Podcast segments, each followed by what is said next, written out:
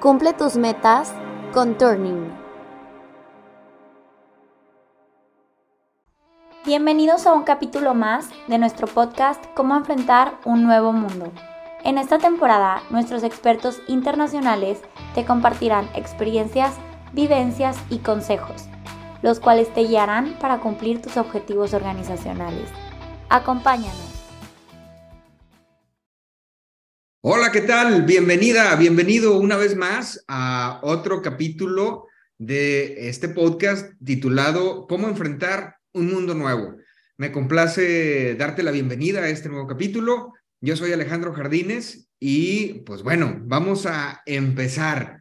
El día de hoy vamos a hablar de un tema que en los últimos años en México, eh, dada una, una reforma laboral que puso este, en vigor una norma que quizás si, si, tú que nos escuchas vives aquí en, en la República Mexicana, se te hará conocido acerca de la norma 035 que habla de la estabilidad en la vida del trabajo. ¿no? Este, sin embargo, dada nuestra naturaleza este, eh, manufacturera y nuestra naturaleza enfocada hacia lean manufacturing, bueno, lo titulamos como el concepto que se conoce precisamente en el eh, Toyota Production System a este fenómeno de sobrecarga de trabajo o de irracionalidades en el trabajo y lo llaman como MURI. Para ellos, para Toyota, existen tres tipos de desperdicios eh, o tres grandes capítulos de desperdicios muda en donde están todos esos desperdicios que si tú que estás en el, en el ámbito manufacturero seguramente los habrás escuchado, como la sobreproducción, como el exceso de transportes, como el exceso de almacenaje, mermas, desperdicios, etcétera. Eso lo engloban ellos en el muda. Y en el muri está todo aquello que tiene que ver con la irracionalidad del trabajo, ¿sí? Este, y es lo que vamos a hablar del día de hoy. ¿Cómo afecta la sobrecarga de trabajo? ¿Cómo afectan las instrucciones irracionales en algunos momentos este, de algunos líderes, de algunos jefes con su equipo de trabajo? ¿Cómo afectan eso en la productividad y en la continuidad del trabajo. Vamos a hablar del MURI, vamos a hablar de este eh, eh, sobrecarga de trabajo o irracionalidad en la carga de trabajo. Para ello, pues me complace eh, darle la bienvenida a Alvin Train, Manuel Jardines y Juan Antonio Andrade. ¿Cómo están, muchachos? Muy, muy bien. Buenos días. Muy bien, Alejandro. Muy buenos días. Buenos días, Alvin. Buenos días, Juan Antonio. Buenos días a todos. Buenos días.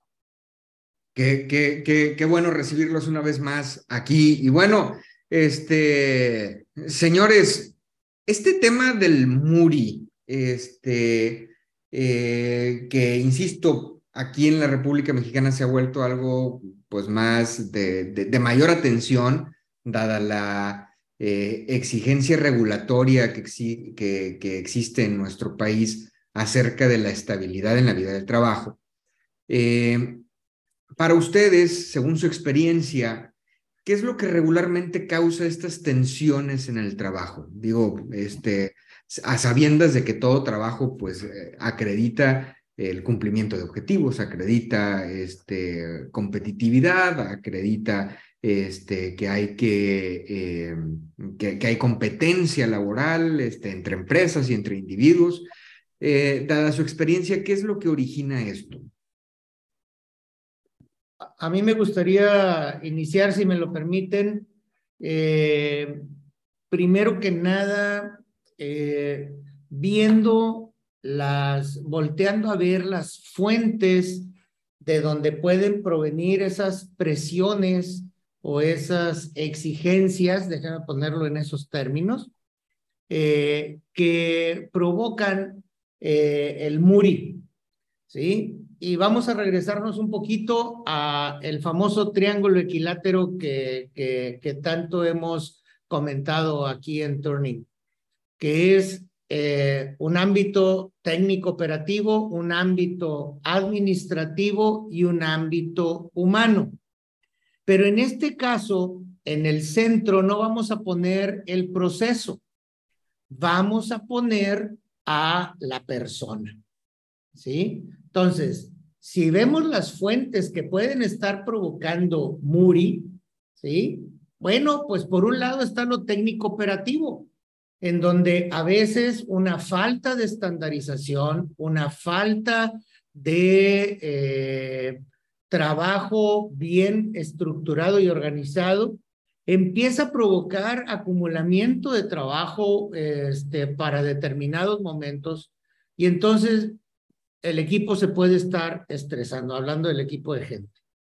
¿Sí? Por otro lado, queremos ir mezclando, y esto ha sido un trabajo también de los últimos años, de eh, el registro administrativo de lo que está sucediendo en el ámbito del trabajo. Y esto lo podemos ver en un laboratorio clínico, podemos verlo en un hospital, podemos verlo en una eh, empresa manufacturera, en una empresa de servicio, etcétera, donde cada uno de estos elementos empieza a provocar una sobrecarga y a veces, tal como lo mencionas, puede llegar a ser hasta irracional. ¿Sí? Gente que se tiene que quedar hasta altas horas de la noche, este, etcétera, porque todavía le falta toda la parte administrativa de lo que hizo durante el día. Y por, la, por el lado humano, y bien lo enfocas, este, una de las fuentes importantes humanas, pues es un liderazgo mal enfocado que en un momento dado puede estar imprimiendo una exigencia eh, irracional, repito la, la palabra. Este, y por último, la fuente interna. A veces también este, nos empieza a ganar la desidia, dejamos las cosas para, eh, decimos coloquialmente, la dejamos para el 5 a las 12 y entonces se me acumula todo el trabajo y dices, híjole, es que ya se me amontonó todas las, todas las cosas o como vulgarmente decimos, ya se hizo bolas el engrudo. Entonces, todas esas fuentes vienen y, vamos a decirlo así con esta palabra, atacan a la paz o a la, a la estabilidad en el, en, el, en el trabajo. Alvin. Sí, sí quisiera, quisiera agregar, decir, a, a, a, tu, a, tu exposición, de mi experiencia, la capacidad humana de absorber más y más roles y responsabilidades es prácticamente infinita. De alguna forma, y, y ustedes todos sabrán de, una, de personas que tienen muchas cosas para hacer y todavía consiguen hacer más. Estas personas consiguen reordenar las piezas y hacerlas encajar de tal forma que pueden absorber más, es decir, no, no tenemos una capacidad finita, tenemos, es decir, podemos seguir eh, aumentándola. Donde sí está el problema muchas veces es que nosotros queremos atropellar, queremos demasiado, demasiado pronto. Exactamente. El papel del líder es el saber cuánta presión ejercer o cuánto más dar para darle a las personas la, la capacidad o darle, darle el tiempo para que puedan reordenar las piezas y absorber las nuevas, los nuevos roles, responsabilidades. Ahí, ahí, ahí, es donde está la tensión. 100% de acuerdo, porque la variable clave a optimizar es el tiempo. Y ese es donde este, ahora sí que empiezan los problemitas, porque sí es cierto que tenga capacidad prácticamente infinita de absorber y acomodar y todo, pero hay un elemento que se acaba y que se llama tiempo. Nada más que, pues, eh, el, eh, a veces hemos estado negociando con, para los que somos creyentes con, con el creador para decirle, oye, no nos puedes dar días de 30 horas o semanas de 12 días o más meses en el año y la única, el único logro que alcanzamos a tener ante esa exposición fue que dijo, les voy a regalar un día más, pero cada cuatro años, y ahí nacieron los bisiestos. Entonces, este, no hubo más negociación, nada más ese día, cada cuatro años nos lo regala este, adicional en el calendario. De ahí en adelante, arrégleselas y vamos a hacerlo. Juan Antonio. Déjenme eh, hacer una propuesta, primero con un sentido del uso de una herramienta y el segundo con un juicio de valoración. Estoy completamente de acuerdo con lo que expusieron los dos. Eh, el, el, tener presente las fuentes es algo trascendente y tiene que ser aplicada eh, su importancia y su peso y su demanda en lo administrativo, en lo técnico operativo y en lo humano. Aquí empieza mi, mi juicio de valoración que es que tiene que estar completo y tiene que tener un balance. ¿sí? En ese trabajo del alcance que puede tener. Pero déjenme referenciarme a la herramienta. Yo considero que la herramienta con la que primero se tiene que trabajar y empezar a construir algo sano, por ponerle un calificativo, es es en la descripción del puesto. ¿sí? Cuando tú haces una correcta descripción de puesto, vas a poder tener una visualización más clara del perfil que debe de tener la persona. Cuando tú no tienes equilibrio entre la descripción de la demanda de la posición y el perfil de la posición que va a ejercer el trabajo, va a empezar, va a empezar a romperse las fuentes, ¿sí? Y va a empezar a aparecer el muri, ¿sí? De la misma manera, de la misma manera, cuando inicias bien, con equilibrio entre el perfil y la asignación de la persona, y la descripción del puesto a lo que tiene que responsabilizarse a esa persona en la posición, es algo que se tiene que estar revisando constantemente. Y tú en la asignación de nuevas responsabilidades, también tienes que estar viendo el efecto que causa en la persona.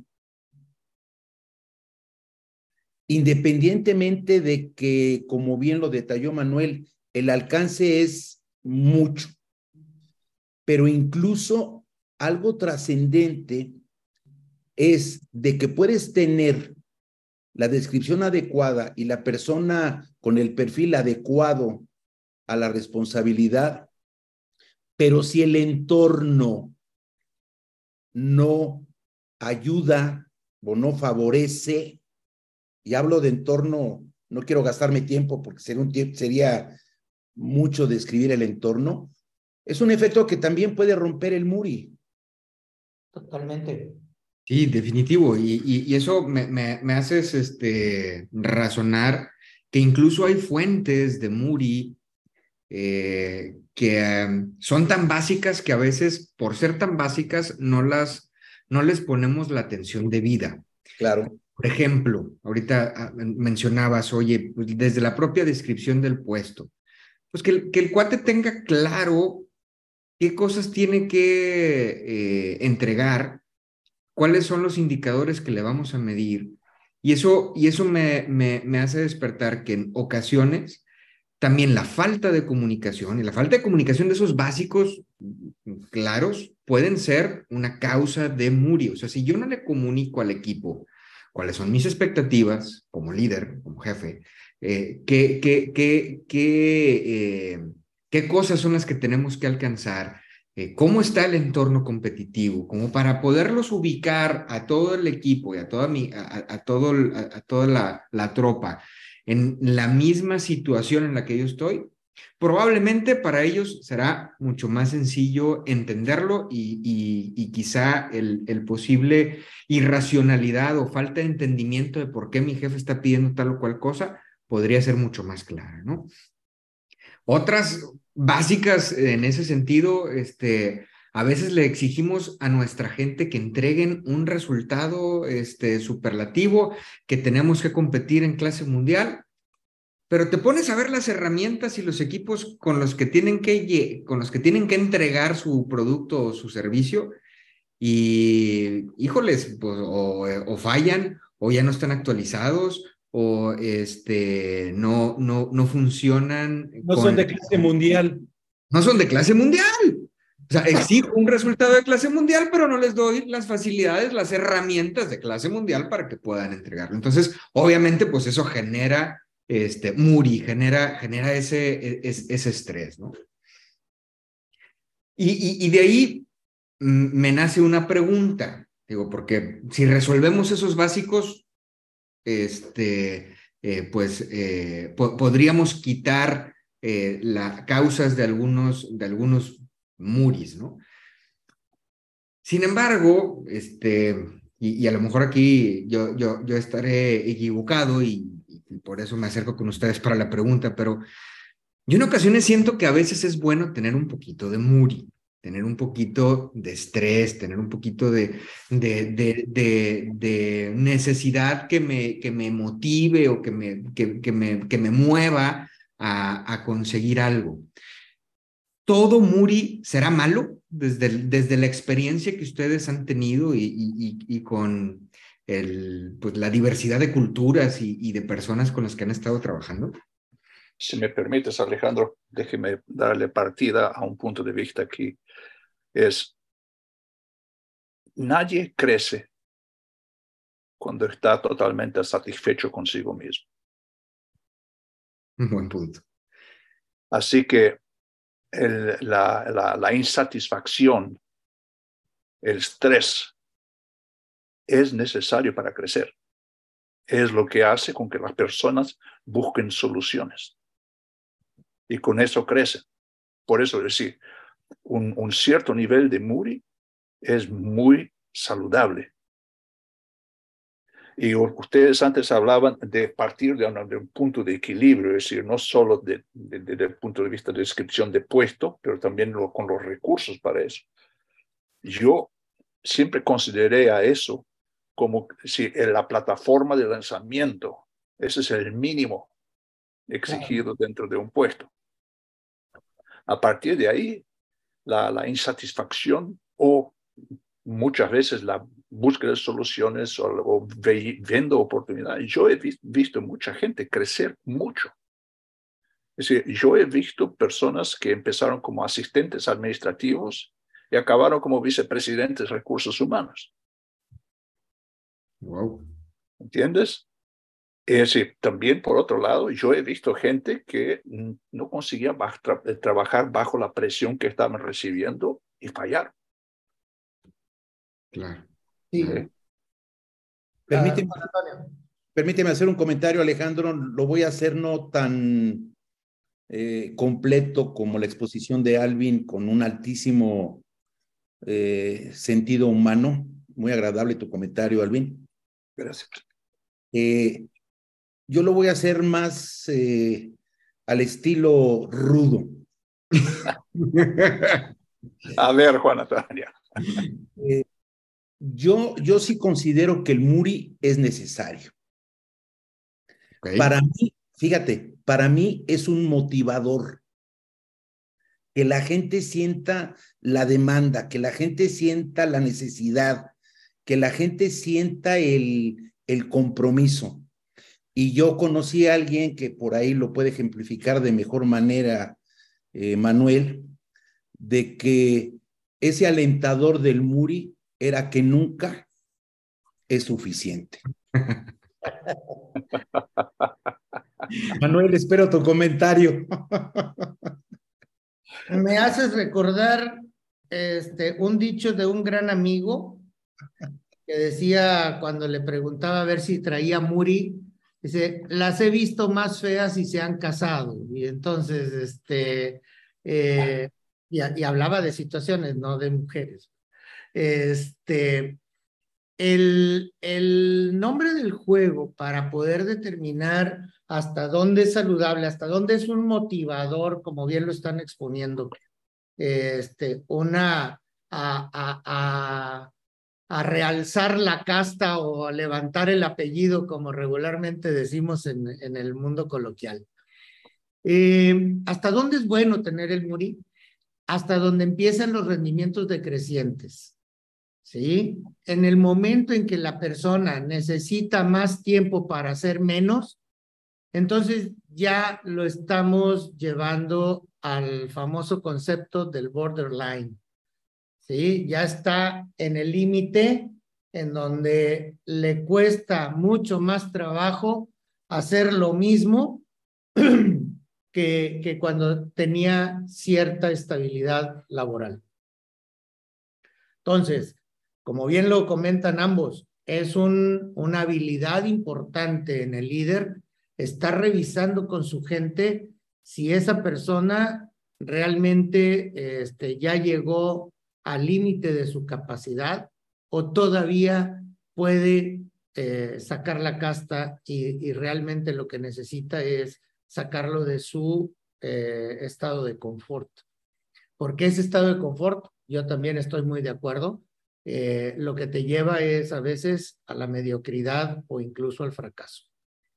Y entonces, mientras, mientras la persona eh, se encuentre motivada hacia adelante y ves que puede con más y ves que esa persona va a crecer y bueno, hay ejemplos este, en la vida real. En alguna ocasión me tocó trabajar con una empresa este, tequilera muy famosa. Eh, no les puedo decir el nombre, pero el apellido tiene el mismo nombre de un ave este, eh, en el que entró una persona siendo analfabeto, analfabeta, eh, y terminó siendo gerente de calidad.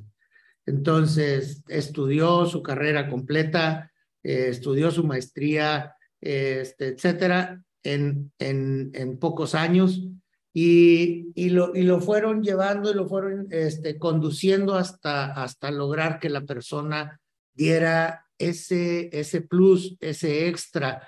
Este, y obviamente trabajar y estudiar, pues para los que nos ha tocado hacerlo, vemos que no es tan sencillo y más cuando estás en full time en una compañía, este, etcétera, y, y cursar toda la carrera completa y su maestría, pues era un caso, eh, es un caso este, bonito, agradable, este, exitoso. Sin embargo, eh, habemos algunos que tenemos un horizonte más cortito que otros y entonces no nos permite llegar a, eso, a ese tipo de alcances. Tú como líder tienes que ser muy hábil, muy talentoso para ver cómo están los rendimientos de tu gente para ir determinando dónde, dónde ir este, retando cada vez más a la persona y a tu proceso. Porque tampoco se vale que nada más estés metiendo presión al factor humano y no le estés metiendo presión a tu proceso. Reta tu proceso para que sea más simple y la persona pueda, pueda superar ese, ese estadio en el que se encuentra y pueda ir por, por, por, otras, por otras metas más ambiciosas. Y eso otra vez regresa al triangulito, como bien lo comentaban. Oye, en lo técnico, ¿tiene los elementos? ¿Tiene las facilidades para hacerlo? En lo administrativo, ¿están las políticas, los roles de las personas, las, las descripciones de, de puestos, como mencionaba Juan Antonio y Alvin? Este, y en lo humano, está el ambiente de, de, de, un equipo ganador, echado para adelante, entusiasmado, o está un ambiente hostil. Mm. Porque a veces el líder es el último en darse cuenta de que está generando un ambiente hostil. ¿sí? Eh, hace poco en una junta este, donde estábamos haciendo un diagnóstico, este, mientras estuvo el jefe, eh, casi todo era un poquito más que perfecto, ¿sí? Cuando sale el jefe por X, Y, Z motivo de la sala donde estábamos entrevistando al equipo, empezaron a saltar como palomitas de maíz todos los detalles. ¿sí? Y hasta con soltura, con, con, con mucho menos muri, ¿sí? ¿Por qué? Porque pues, la propia presencia es nada más depresión y eso es irracional. Alvin. No, sí, toda la razón, pero es como, como jefes o como líderes, muchas veces cometemos el error de ver a la gente que trabaja con nosotros, a nuestros asociados, como una masa. Cuando en realidad los tenemos que, a, todos tenemos que ver como individuos y, y, tenemos que aceptar que la velocidad de adaptación, asimilación o la, o la capacidad de absorber tensiones o presiones es muy diferente entre una persona y otra. Alvin, pero un, un, un uh, error común es que el juicio de nosotros como jefes o como líderes es hacerlo igual para todos. no, Ese es un error que cometemos. Error súper común. O sea, necesitamos eh, un análisis particular, personal, no común. Absolutamente. Indudablemente lleva más tiempo, es un mayor esfuerzo. Y, dentro de un equipo va a haber los que van a crecer porque les gusta trabajar bajo presión o porque consiguen asimilar los aumentos de, de, de, las expectativas de forma muchísimo más rápida y habrá los que no lo consiguen. Eso de por sí va a generar tensiones dentro del equipo. ¿okay? y, y va a generar apariencias de que, de que algunas personas son más valoradas que otras. Y, eso hay que manejarlo. Totalmente, pero también hay que voltear un poquito la lámpara a que ilumine un poquito al, al líder. Absolutamente. El líder de los líderes, ¿sí? En ocasiones, este, no forma líderes no le da los elementos para que conforme líderes. Y ahí, mm, perdón el anuncio, pero una de las cosas con las que Turning regularmente empieza es, a ver, ¿conoces el censo de tu gente? Pues para poder individualizar. Claro. ¿Sabes cuántas madres solteras tienes? ¿Sabes cuántas personas de aquí tienen dos o más hijos? Este, ¿Sabes quiénes están divorciándose o están divorciados? ¿Cuál, eh, qué, ¿Cuál es el estrato de edad de tu gente? ¿Qué intereses tiene tu gente, etcétera? Para poder irlo conociendo y poderlo manejar de una, o dirigir, perdón la mala palabra, pero dirigir de una mejor manera. Pero no nos prepararon para ser líderes, empezamos a descubrir cosas este, y queremos que en un curso de liderazgo de dos días salgan hechos unos líderes. Definitivamente no. Esto no es un suceso, es un proceso. Y eso trae Muri para el propio líder y, y es un efecto eh, espejo el que refleja hacia su equipo dicho Muri. Dicen, no crean que lo estoy haciendo por mí, este, yo mismo tengo esta presión y ahí les va. ¿Sí? Ah. Entonces dices, caray, este, hay batallas que te toca cuidar a ti como líder y hay batallas que sí puedes delegar. Pero para poderlas entender, hay que formar al líder, hay que ayudarle constantemente, este, de una manera eh, continuada para ir viendo todos esos factores, porque si algo es complejo, es el comportamiento humano. Entonces, eso lo tenemos que, que bien entender.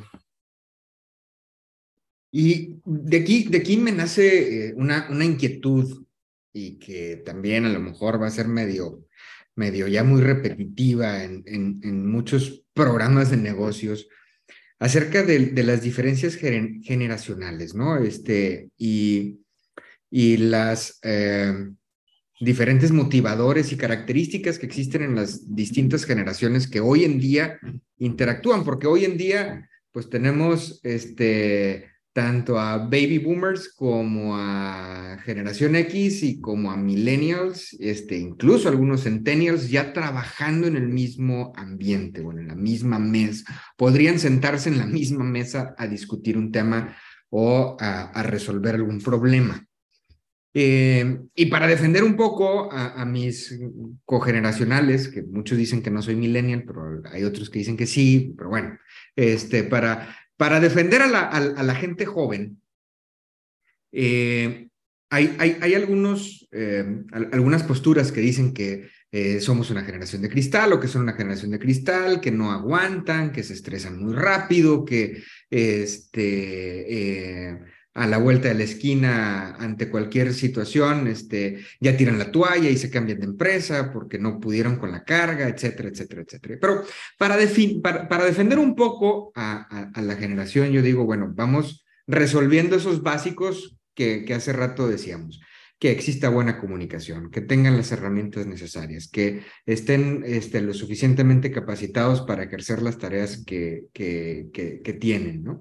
Este, a administrarles la demanda de trabajo de una manera este, que puedan entenderlo dado el contexto en el cual o el entorno en el cual se encuentra la empresa. Creo yo que si se cumplen esos, como que los, los, los chavos jóvenes, este, millennials, pueden resistir un poco más. Pero, eh, eh, dadas sus experiencias, señores, ¿qué, ¿qué acciones tenemos que tomar con estas nuevas personas? Porque definitivamente son los que van a ir este, manejando empresas y procesos en un futuro muy cercano. Bien, eh, permítanme ofrecerles un, un, un, punto de vista aquí desde hace como década y media, eh, empezamos a escuchar cada vez más el concepto de equilibrio entre trabajo y vida personal. Y fue, fue, fue algo que se fue, que, que fue entrando a, la, a las organizaciones donde antes no se, no se hacía separación. Es decir, cuando, cuando yo, y yo soy, soy casi boomer, eh, cuando, yo, cuando yo entré a trabajar y durante la mayor parte de mi carrera, es decir, mi trabajo ya era primero. Y, y, no se cuestionaba. Yo tenía los fines de semana, tenía mis vacaciones, tenía los tiempos que podía tomar. Pero no me preocupaba con el, con el, con la, el equilibrio este de trabajo y, vida personal. Yo creo que el, el, el término creció tanto de importancia que empezó a tener, empezó a ser aceptado de mayor importancia que el trabajo mismo. Okay. Es, ese es uno, es, ese es un, creo que, creo que un problema aquí es un problema de contexto. El otro problema es que yo veo es lo que nosotros consideramos evolución en las, en las organizaciones. Nosotros hemos tenido una evolución tecnológica grandísima en, los, en la última década, las últimas dos décadas. Me acuerdo que hace dos décadas yo me compré mi primera computadora y tenía que llevarlo con las dos manos. Hoy día todo eso va en un iPhone. Sí, y quizá más poderoso. Sí. La, es decir, sí ha habido evolución tecnológica, pero los principios y los valores no cambian, o no deberían cambiar por lo menos. Es decir, no podemos subordinarnos a la tecnología. La tecnología es muy buena, nos ayuda mucho, y probablemente también ayudó a que nosotros hagamos mil cosas en lugar de 100 que hacíamos hace 10 años. Correcto. Pero es, pero es a, mi juicio, con las, con las nuevas generaciones, eh, hay un poco de confusión aquí. Primero con, con lo que, con lo que se, se llama vida personal y vida laboral. Y subordinando los principios y valores a la tecnología. No sé cómo los vean. Yo, yo, yo, yo estoy totalmente de acuerdo en, en, en, tu apreciación y en tu, en tu punto. Y creo que la causa raíz de las dificultades intergeneracionales, este, experiencia eh, de, de, su servidor, bueno, con lo que más batallaba mi maestra de primaria era con los dinosaurios, porque, híjole, no nos dejaban concentrarnos, ¿no? Entonces, este, pero, pero, este, ya cuando nos los pudimos quitar, ya nos podíamos concentrar en, en lo que nos enseñaba la maestra. Este, pero eh, para esos que somos de los dinosaurios, pues cuando te sientas en una sala como ayer, este, me tocó este, estar con, con un este, muchachito que tenía sus uñas pintadas de negro, que este, trae una camiseta de Batman, este, etcétera. Y dices, bueno, qué padre, él, él se siente bien, pero estaba siendo sumamente responsable, este, sumamente enfocado en lo que se tenía que hacer, para lo que se estaba haciendo el trabajo, etcétera. Y dices, a ver, eh, ahí yo creo que es cuando, cuando existe el MURI, es cuando no hay la aceptación de los valores y de las cosas, como bien comenta ahorita Alvin. Este, si cualquier generación entiende que el tiempo de trabajo es para el trabajo y el tiempo personal es para tu persona, como les decía yo a unas muchachitas este, en una maquiladora, eh, una planta de 1200, prácticamente puras mujeres, este, y una muy buena parte pues ya tenía sus hijos, etcétera, aquí en la frontera entre México y Estados Unidos. Y este, les decía, a ver, mis hijas, por favor, junten su alma, su cuerpo y su espíritu en un mismo lugar. Porque están en el trabajo y están pensando en el shopping. Están en el shopping y están pensando en el niño que dejaron en su casa. Están en su casa con el niño y están pensando en el trabajo. Le digo, oye, pues como que andan desubicadas en, en, en donde deben de tener y juntar todos sus elementos en un solo lugar y espacio. A la hora de que nosotros estamos liderando con diferentes generaciones, lo que tenemos que hacer es no hacer una lucha generacional es cómo coincidir los objetivos, las formas y los fondos para hacerlo y vas a lograr una, una, eh, un equipo sumamente efectivo.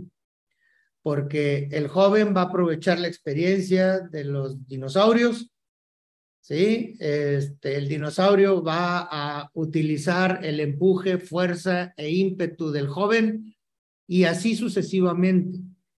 El problema es cuando este, eh, metemos en medio las situaciones de objetividad tanto del trabajo como de la vida personal.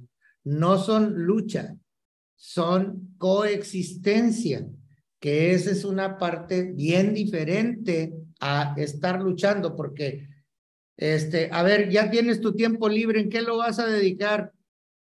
¿Sí? Este, si me dices que vas a ir al gimnasio, si me dices que vas a ir a la lectura, si me dices que vas a ir a la investigación, si me, ah, bueno, estás enfocando en ello. Pero en muchas ocasiones, y esto es una, una verdad, que el ocio es la madre de todos los vicios si el tiempo libre es nada más para el puro ocio, todo el tiempo vas a eh, echar a perder un talento importante de esa generación, cualquiera que sea esta. yo veo, yo veo, decir, la, la figura más, más indicativa, a mi juicio, es ver hoy día, ver una persona que está en su puesto de trabajo con la computadora abierta y texteando por teléfono. ¿Sí? No está haciendo ni una cosa ni otra. Exacto. ¿Sí? Y los que dicen que son multitaskers están mintiendo. Eso no existe multitasking. Solo hay un cerebro. ¿Ok? El cerebro es binario, o sea, o entonces, una, una, de las grandes diferencias, Alejandro, es, y yo sé que no debería decirlo, pero, número uno, tensiones generacionales, generacionales siempre existieron. Claro. Por supuesto. Cuando, dice, cuando yo era joven, yo, yo, las tensiones existían con gente que, que, que era mayor que yo y todavía usaba papel y lápiz cuando yo ya estaba usando una calculadora. ¿no? Correcto. Correcto. Esa, es la primera, la, la, la, primera. Pero una cosa que todavía mi generación lo veo mucho es nosotros primábamos por autodisciplina. Que hoy aparentemente ya no hay tanto. Mm. Perdón, Juan Antonio. Déjenme eh, eh, eh, tratar de completar lo expuesto por ustedes. Es muy difícil porque tiene un alcance tremendo, pero déjenme nada más tratar de aportar que esa empatía que pudiera ah, necesitarse para hacer que las nuevas generaciones puedan tener una visión más empática. Eh, hoy, eh, y me tocó experimentarlo y creo que funciona, o viví que funciona y hoy alcanzo a ver más actividades en el sentido de tener actividades extralaborales donde la gente conviva, donde la gente se dé cuenta que no son tan diferentes como ellos piensan. Porque en el fondo todos tenemos las mismas necesidades. Indudablemente, como bien decía Manuel y reforzó Alvin, el tiempo es fundamental, ¿sí? Pero hay quien tiene hijos de 18, tiene hijos de 10 y tiene hijos de 3 y la demanda aparentemente puede ser diferente, pero hablemos de lo sano, de la atención, de la preocupación. Entonces yo siento que, que cuando tú haces convivir a, a la gente y se empieza a dar cuenta de que esas diferencias no son tan marcadas, ellos mismos las empiezan a, suavizar, por ponerle un término. Sí me... 100%, Juan Antonio. Mire, me hace recordar a un grupo empresarial que estamos trabajando. Alejandro me, me, me, va a acompañar, yo creo, en este pensamiento. En un grupo empresarial este, de la ciudad de Guadalajara, eh, aquí en México, eh, conformado por puros jóvenes. ¿Sí? El, de mayor edad tiene 32 años. Este, el de menor edad acaba de escalar este, el Everest. Este, y es el mexicano más joven que ha logrado la cumbre. Y son un ejemplo, estos chavos, de un emprendedurismo absoluto y que eh, utilizan perfectamente a través de esa convivencia que bien comentas, la mezcla entre el ímpetu de un joven como Alejandro con la experiencia de un dinosaurio como tu servidor o como el padre de ellos que lo nombraron como presidente del Consejo de Administración. ¿Sí? Y han llevado em, sus empresas, porque ya es un grupo de seis empresas, este, a unos niveles extraordinarios. ¿Sí? Y todavía no están conformes y van por más y, este, y están en esto y saben vivir y convivir, eh, mezclar perfectamente el, el, ímpetu jovial este, de su generación con eh, el trabajo arduo, concentrado, este, específico de sus cosas. Entonces, de que se puede, se puede. De que está en la voluntad y en esa mezcla entre la convivencia dentro del trabajo y fuera del mismo para poder lograr ese equilibrio. Hay muchos ejemplos de ello. Y este, la, la, la, la gran problemática en un momento dado es eh, no salirnos un poquito de la, de la caja para, para ese hilvanaje y que viene y genera el muri, regresando al punto. ¿Sí? Cuando lo logras hacer, el muri que existe, en, eh, por ejemplo, hay momentos, hay momentos fuertes en este grupo, regresando al ejemplo del grupo empresarial que les comento, hay momentos de alto muri, ¿sí? Nada menos ayer en la tarde, este, en el automóvil traíamos una junta, veníamos de esa, de esa otra reunión que teníamos Alejandro y yo en otra compañía, y en el auto pusimos la, la conferencia y nos decía uno de ellos, híjole, ahorita no tengo tiempo casi ni para reírme, ¿no? Este, el, ¿por qué? Bueno, pues porque mis compañeros ahorita andan en el mundial pero yo aquí voy a sostener el grupo y lo voy a llevar a feliz término. ¿Sí? Ya regresarán los demás, ya vivieron, convivieron, etcétera, y bueno, vamos, vamos a, a, hacerle. Este, bueno, pero si México gana el segundo partido, dice, yo también me voy para allá. Entonces, el, nombre del juego es cómo, cómo le encuentras un sentido a lo mejor para ciertas generaciones nos han ido conduciendo de determinada manera, este, que, anteponemos cierto tipo de valores humanos, este, etcétera, de responsabilidad o de toma de la responsabilidad. Pero, como bien lo comentan eh, Juan Antonio, eh, Alvin, el común denominador es que somos humanos y los humanos tenemos naturalezas que podemos bien enfocar hacia lo que estamos persiguiendo. Manuel, y esa convivencia de equipo, esa convivencia de grupo, eh, también alimenta y renueva y fomenta las buenas acciones sin depender de que nazcan del líder. Claro. Es un proceso que también eh, en esa interacción eh, enriquece y es muy buen soporte y a lo mejor en algunos casos llega a ser más efectivo, de mayor fondo y de mayor alcance que una directriz propuesta por el líder.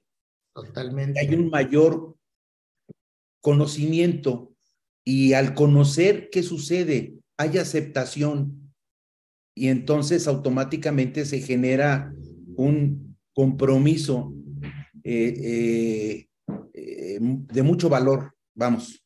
Totalmente. definitivamente yo creo que ahí está la, la, la, clave del éxito. La clave del éxito está en el, en, en, en el entendimiento mutuo y quisiera regresar a, las, a, a, uno de, los, de esos básicos, a la comunicación. Mientras exista comunicación en ese equipo, comunicación del líder con sus liderados, de los liderados con el líder, este, eh, con eh, sistemas de capacitación adecuados para que puedan cumplir con las tareas que el, que el líder o el jefe les asigna, eh, entregando herramientas este, que les permita cumplir con, la, con, su función.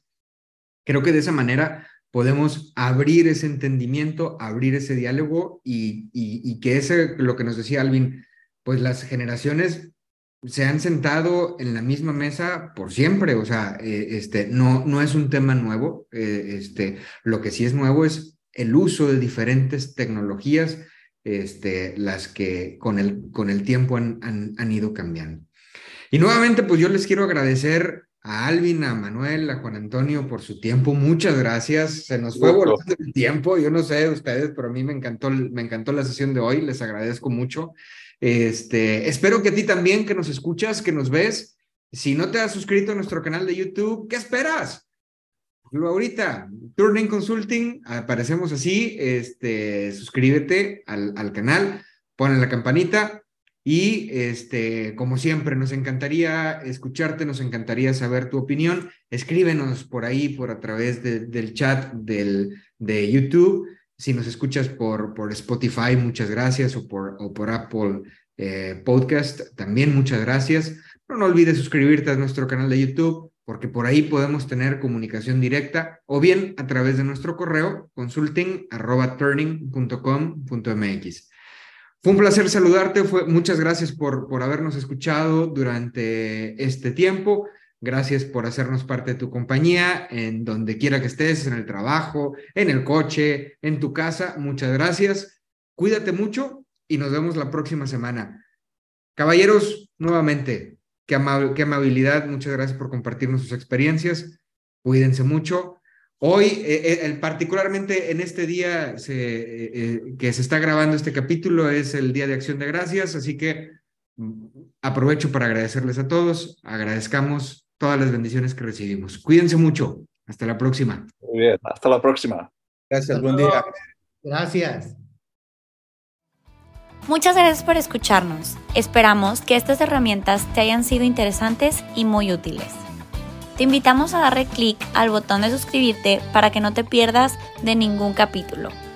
Y si te quedaron dudas o quieres saber más sobre nosotros, búscanos en redes sociales como Turning Consulting Group.